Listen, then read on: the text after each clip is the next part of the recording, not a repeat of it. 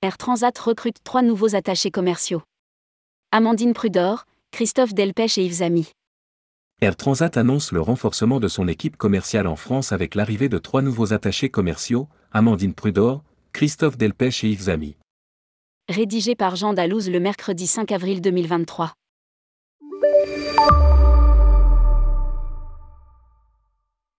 Air Transat étoffe son équipe commerciale.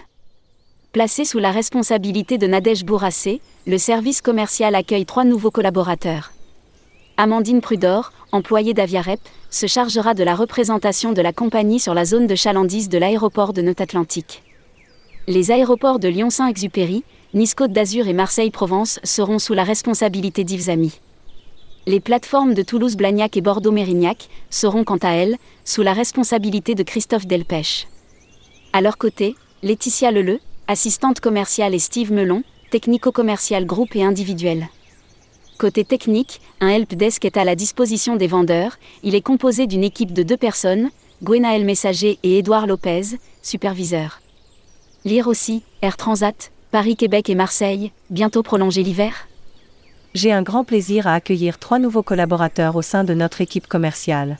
Notre actualité est aussi tonique que la reprise qui se confirme en cette année 2023, passage en quotidien cet été de nos vols directs vers Montréal au départ de Marseille et Lyon ainsi que l'annualisation de ce vol direct au départ de la capitale des Gaules. Souligne Cyril Cousin, directeur France, Benelux, Suisse et Allemagne d'Air Transat. Lire aussi, Air Transat, même si les prix ont augmenté, le réservoir de voyageurs est là.